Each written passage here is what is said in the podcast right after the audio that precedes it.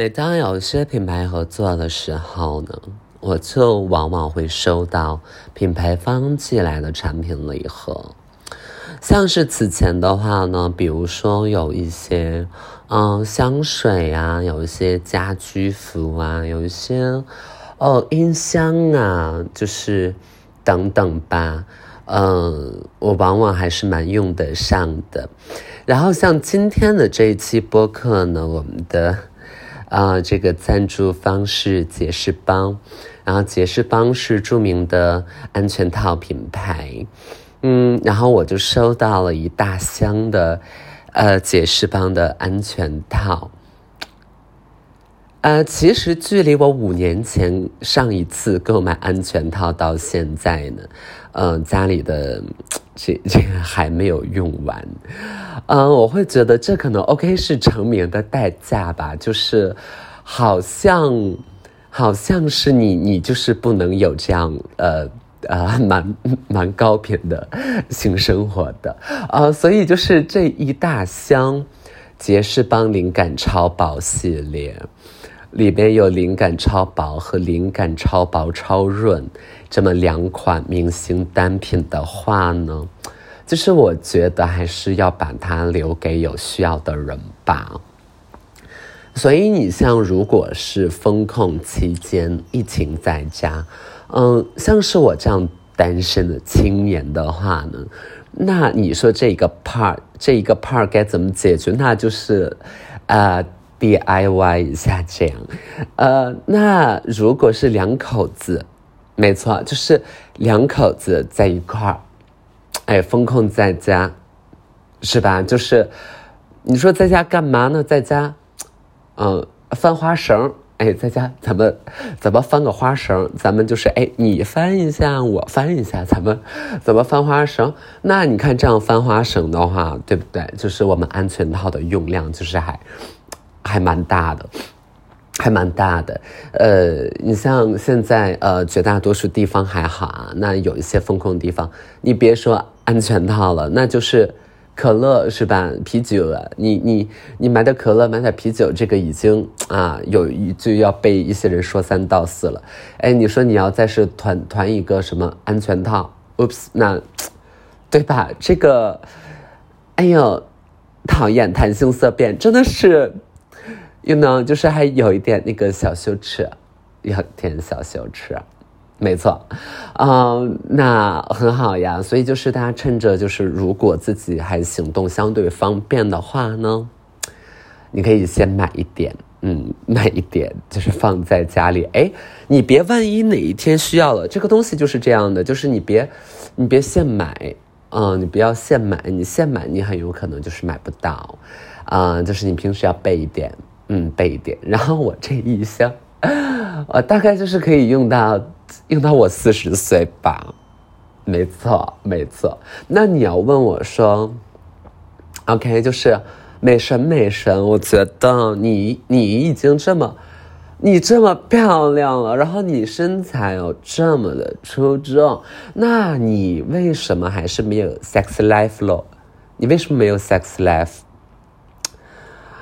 嗯，首先就是确实没有稳定的恋情，啊，一直以来都不太有，呃，然后呢，你像年轻男女就是可以，大家认识一下啊，然后就是怎么说，嗯，friends with benefits 之类的，对我来说有一点困难，因为真的很容易被别人说出去，呃，然后说出去倒是也，我我真的是无妨了。嗯，那我会觉得，那你看，你是如此的幸运，对不对？就是你是如此的啊，就是你真的是一个 blessed boy。那 OK，那你说出去，但你你说出去，你要是把我讲的这个特别好啊，就是特别 skillful，就是我又会就是有一点不好意思，然后你把我说的特别笨，就是也是有一点。所以你知道这个度就很难拿捏，就是我不太确定他是会怎么样讲我是，呃，Am I too loud or something？就我那，啊，I don't know。嗯，呀，所以，嗯哼嗯哼，而且另外一个原因呢，就是我跟我妈生活在一起，啊，你说这件事会不会有影响呢？其实一定程度也有一点点吧，啊，那我妈就做的非常好了。你像我妈，如果就是她也需要约会嘛，也需要怎么怎么样，然后她就会夜不归宿，嗯，然后我就我就自己在家。但是我好像很少夜不归宿，我就除了是旅游出差这种的，我在北京我就是几乎没有，嗯，夜不归宿过，嗯，这几年大概都都不太有啊，就是不太有。OK，然后说到这个，说到杰士邦这个安全套，就就我就看到了一个东西，就是说。为什么安全套总是摆在那个超市货架，就是临到嗯，呃收银台的那个位置，然后它往往会和什么小包装的口香糖啊什么的放在一起。但你想一下，大概也知道原因嘛，就是嗯避免尴尬，因为你要找这个东西，其实你不用，就如果它放在那儿呢，你就是不用用一个找作为一个初始的动作，你直接把它丢到你的筐里就行了。而且你同时看向安全套和口香糖，也不会有别人觉得你，呃，怎么怎么样。但是这个大前提呢，可能一定程度我们还觉得性是一个相对，呃，嗯，是另外一个话题，对吧？所以呃，就会这么处置。那如果放在货架深处呢？你说你想找，然后你又没找到，然后你又问人，你又不好意思问，那对吧？这个东西呃，对你也不方便，然后对它的销量也有影响，所以往往放在。货架的尽头啊，收银的位置。那，嗯，如果是一个盲人，OK，就是你想象，假如说你现在是一个盲人，然后导盲犬它再灵通的话，它可能也没有办法告诉你安全套在哪儿，对吧？啊，那你知道了，OK，所以有人告诉你在收银台的那个位置呢是有的。然后你小手一伸，你抓了一盒，放，放，放，放到篮子里，然后回家打开，哎，打开一摸，哇塞，口香糖，就是 OK 了，但也都是 rubber，对吧？就是它，嗯，也都是橡胶，但就是那个位置就不是特别一样，所以你看，口香糖和呃安全套，它们在包装上很多也很相似。呃，也有的外面都是有个塑封啊，然后盒子也都是那样的一个大小，这个就比较难办了。所以，就如果想象你自己是一个盲人，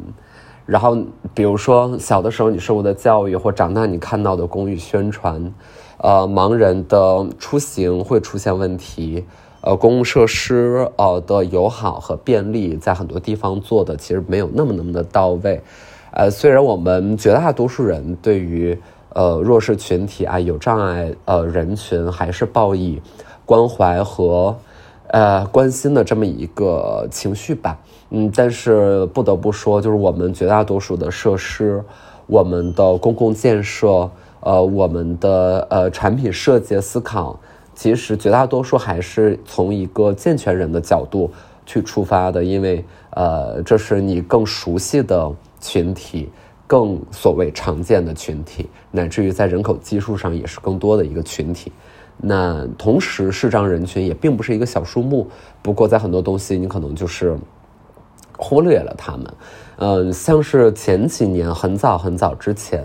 就是我去找蔡聪聊过天。然后你可能知道这个人，因为曾经在《奇葩说》他是有当过选手，呃，他自己就是一个视力障碍者，然后他的爱人也是，那同时他也在做关于视障人群的公益组织、公益活动相关，这是他的事业。然后我们在聊天的时候，就会发现，嗯，挺有意思的两个小事吧。一个小事就是在智能手机时代，他们操作手机也是同样飞速的。那这件事儿一定程度上得益于，呃，一些手机的系统对于呃无障碍设计的下的功夫之深。就他在我面前，当时他用的是苹果手机了，那他在我面前就是快速的操作，比如说发微信、找图片，嗯，甚至他能呃很准确的打文字。然后他打文字的速度也并不比呃就是健全人来的慢，当然可能也是因为他确实比较熟练了，呃也是很早就接触了智能手机，呃所以就在这些无障碍的设计之下呢，他通过手机跟其他人完成交流的困难并没有那么那么的大。而且他操作速度非常快，因为这个手机在实时的用很快的语速给予他语音上的反馈，所以其实我在旁边看他操作的时候，其实我是不知道他是怎么操作的，因为他就是一直拿着手机在耳边听。听得很认真，然后叭叭叭叭，那个语速非常的快。如果你给我听的话，其实我是不知道这个手机在说些什么的。但是可能是因为他习惯了，换句话说，他不得不努力的提升自己的听力，呃，对于更快语速的信息的获取，才能使得他有这么快的操作，因为来弥补他的视力上的呃局限。哦，这是第一个很有趣的事情。然后另外一个，呃，是他跟我讲的一个故事。就是曾经在，嗯，在几年前，我想想，这个是应该是六七年前了。那一会儿，国内仍然有一个打车软件是 U 开头的，然后它是一个美国企业，这个大家也知道。然后那会儿，其实我们大家也偶尔会用这个 U 开头的品牌的 App 去打车。嗯，虽然你要读，你读 U 啦，但是 anyway 就。对，然后当时呢，这个 app 在呃做无障碍设计的时候，其实也是很用心的。然后它当时是完全可以通过这个程序去打车出行，没有什么问题。然后后来呢，就发生了一些变动嘛，呃，这个变动指的是这个品牌在国内的中国的市场啊的这一部分业务被国内另外一个出行的啊品牌给收购了。然后收购之后呢，这个软件就进行了一些本土化的改造啊，一些呃更新啊、修正啊等等这个那个的。然后，但是在经历了后面的这个改造过程当中呢，嗯，国内的这个厂商就把无障碍的适配给拿掉了。呃，具体的是拿掉了呢，还是删减了，我不是特别的清楚啊。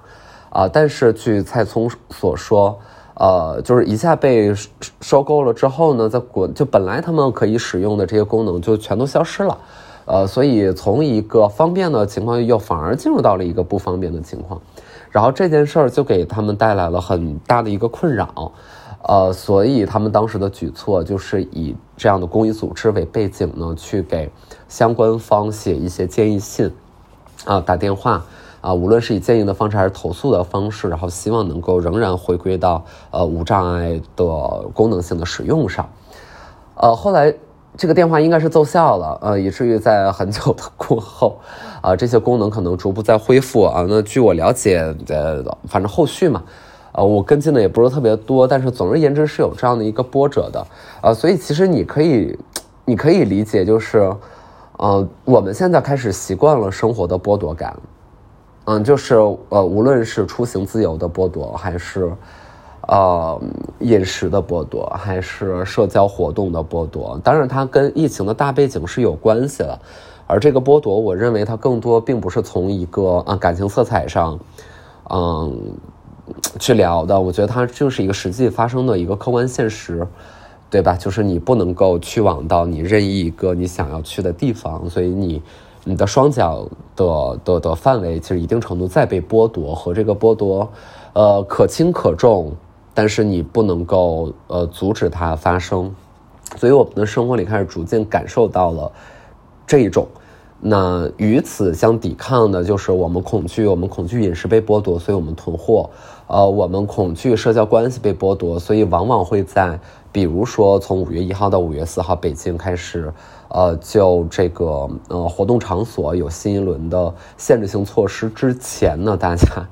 反正至少我身边的朋友圈的人哈，大家都想赶着去见最后一面，这种心情我觉得是完全可以被理解的，因为，呃，你知道曾经你可以去到多远，见到什么地方，那现在就在某一个环境之下，某一个嗯这个特殊情况之下，就意味着受限。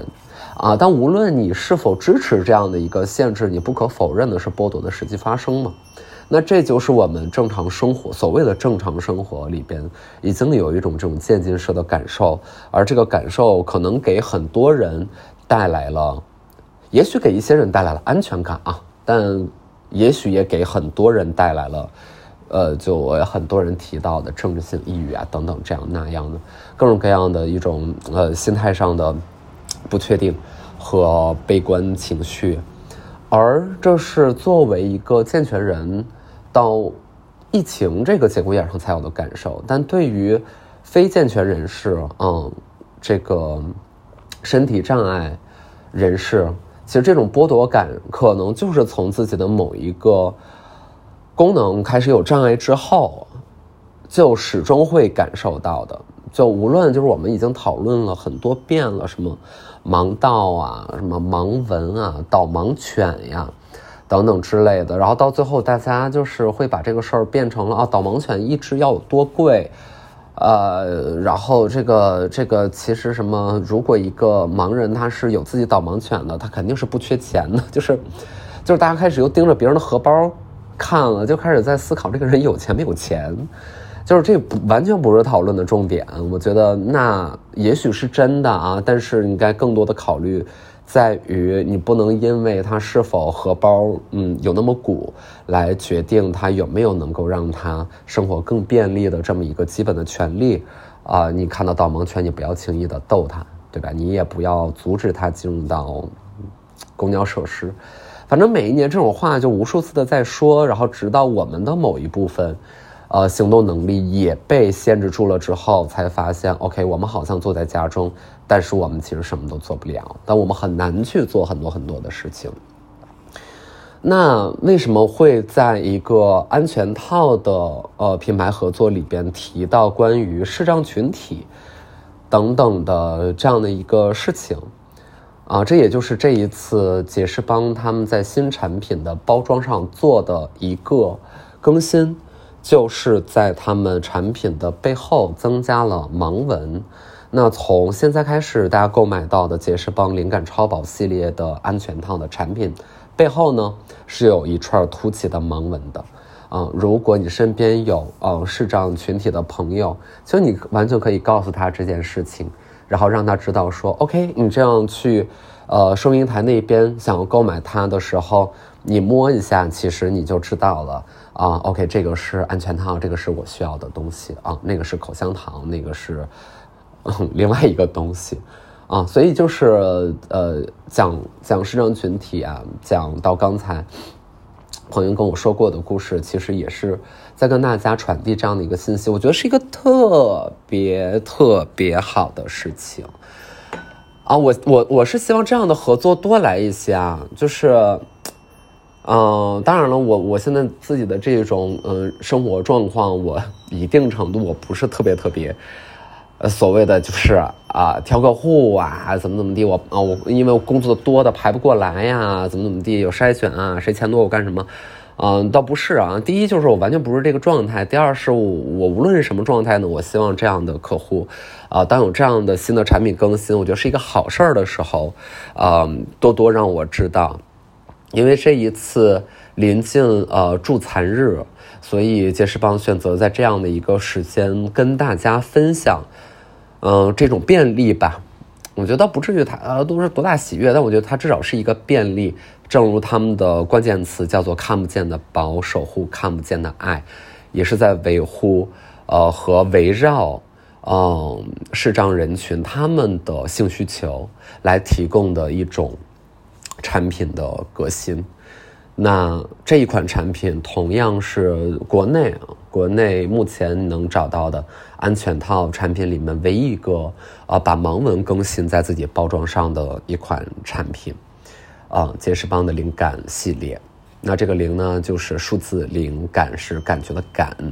那歌词大意也就是说没啥感觉嘛，就很薄嘛，对吧？就这意思。其实五一这两天，呃，恰好就是经历了一个 生活方式的波折，但我一直就是个围观群众啊。是这样的，就是在四月三十号、五月一号，乃至于昨天这两天，就在亮马河那一片儿，大家就开始露营、野餐啊，然后大家带吃的、带喝的啊，然后带个垫子，然后在那晒太阳。然后早上有很多人在那做瑜伽，因为室内是不能够用餐的嘛，禁止堂食，所以大家找了一个折中方案，可能可可能可能也赶上呃野餐热呀等等之类的这种生活方式啊，八八八八，就是它又是潮流，但呢确实在这个潮流之下呢，然后嗯很多生活方式的这种乐趣能够被满足啊，大家就是交流交流挺开心的。你就说这里面是不是有不太好的行为？OK，有。嗯，比如说自己的垃圾不带走，呃，在那个垃圾桶里堆满了垃圾，呃，过后有这样的照片嘛，就是视觉上还是挺冲击的，这肯定是不好的行为。那今天这个事儿就发生了变化了，就是在呃朋友圈也看到了，就已经被围起来了，嗯，已经用各种，哎，禁止通行等等的，就是清空啊，不能够这样，啊，所以你能够理解吗？就是在疫情管控之下，你人群的聚集。这个事儿，它就是一个有风险的事情，啊，这个我不，哎，你要说我是不是就是完全反对，也不是，嗯，但总而言之还是很遗憾的嘛，对吧？这个这个就就能理解吧。不过我在网上一看呢，我就看到很多人说，封的好，嗯，封的封的好，然后让这帮人作，让这帮人怎么怎么地，就是他投射了非常多的敌意给那些。啊，只是无非就是跟大家说说笑笑，喝点小酒，吹点小风，然后呃，在亮马河那样的地方看起来还挺悠闲的的人，然后就是投放一些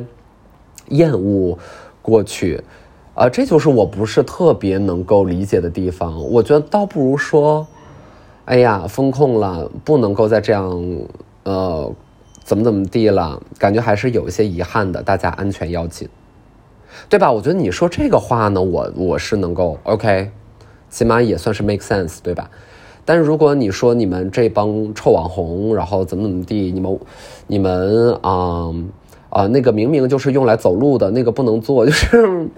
我觉得公共设施建设公共设施，就也像是我去年举办过的一些活动，当时就有一个很、很、很、很有趣的观察，呃，就是我们国内的环境对于大家能不能躺在草坪上这件事儿是产生了非常特殊的一种看法的，呃，似乎在这个世界上的很多地方草坪就是可以躺的，而在。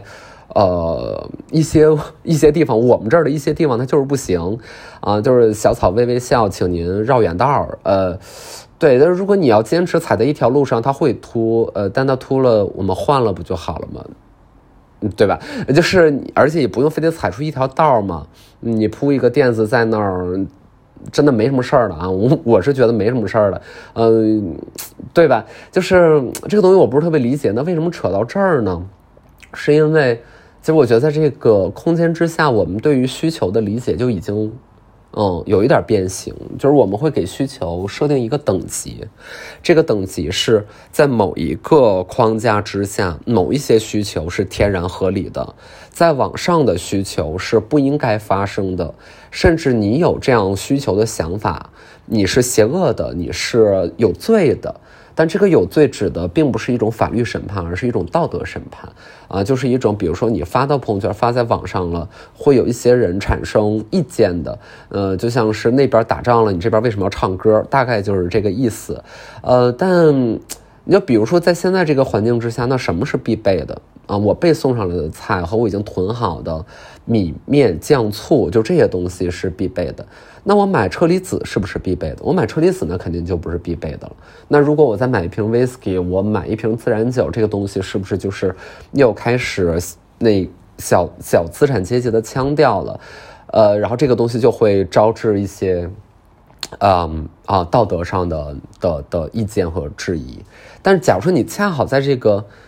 呃，身边的朋友这个圈子里，那大家肯定高高兴兴的出去玩了，对不对？就是很少有一个人就那么去露营吧。现在露营可能更多就还是朋友们三三两两、四四五五的开个车出去高兴。那你不能拦人高兴，对吧？你爹妈在家打麻将，人家也是为了高兴，对吧？啊，那那 OK，我们要把需求分成三六九等，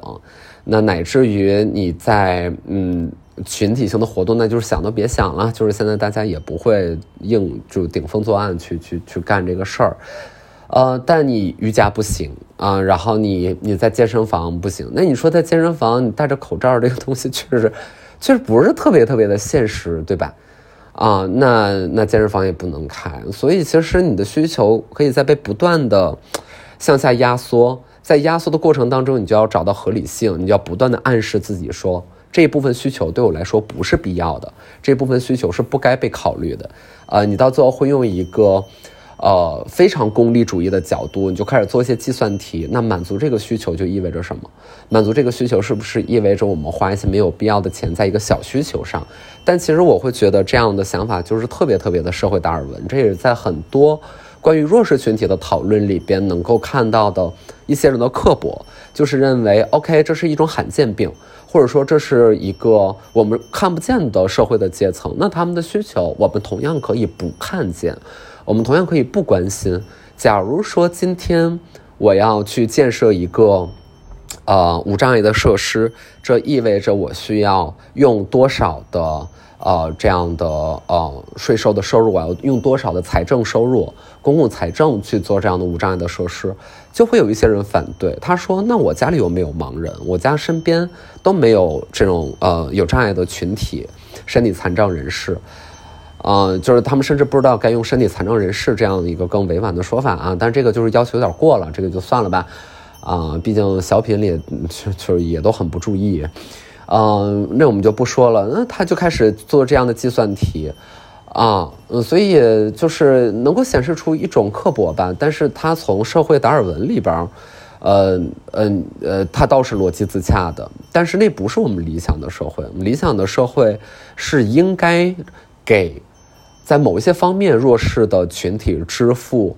我们尽可能的关心的，对吧？但也不用你说砸锅卖铁的去捐这个款啊，去做一个呃惊天地泣鬼神的公益大事件。我们对你没有这个要求，而只是说，呃，我们能够尽可能的关心，并并不是他们的错，但是带来了很大障碍的这样的这样人群他们的基本的生活诉诉求。所以我们要理解的是。我们应该尽可能的认清自己的需求是存在完整性的，这个完整性是需要你靠自己去探索的。你的生活完整性是什么？比如说，你的生活完整性里面必然存在的消费，必然存在的情感关系，必然存在的学习、摄取、给予和和娱乐啊，它都是你生活完整性的一部分。而在这样一个混沌的。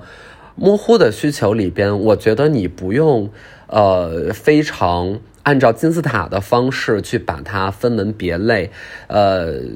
的的去对待和从价值上去产生判断啊。那个所谓的更高的需求是是奢侈的，呃，我去享受它是有罪的。我觉得这不是一个特别好的心态。那同时。生活的完整性也要给予给别人，就是你要尊重别人的生活的完整性。比如，呃，你是一个安全套的生产厂商，你发现你此前的产品是没有办法特别特别好的或特别理想化的服务给呃一部分弱势群体的，然后你今天想到它，你给予他们生活的完整性，我觉得这是一个好事。比如，你当然可以出于恐惧。或者说出于社恐，或者说出于懒，或者说出于不屑，而不选择到户外去进行活动，和朋友出去野餐。但是看到其他野餐的人的时候呢，你也一定程度上要支付给对方生活的完整性，而不用就不用用你的价值判断和标准去理解别人的生活，并且要求别人的生活应该怎么做。呃，你怎么不能这样穿衣服？你怎么不能那样吃饭？嗯，那你，那你，比如说有人想去公园那你说为什么要去公园在家跳绳它不香吗？对吧？就是这个东西会没完没了。所以，呃，我觉得这一期的播客，呃，杰士邦的赞助，我很高兴能够分享给大家他们，呃，灵感的这样的新的产品设计。但与此同时，我觉得它并不只是关于弱势群体的有障碍人群的一个事情。我觉得是在我们当下所有人面对的同样的一个问题和应该去理解的一个问题：是我们的生活完整性是什么，和别人的生活完整性是什么？这两者能不能同时在我们的集体生活当中存在？哈哈。那这一期就是这样。如果朋友们对杰士邦灵感系列感兴趣的话呢，欢迎大家即刻打开杰士邦天猫官方旗舰店和阿里健康大药房，都可以找到杰士邦的灵感系列产品。也希望大家能把这样全新包装的故事传递给更多人，让大家了解到原来我们的生活可以更加完整。谢谢朋友们的收听，拜拜。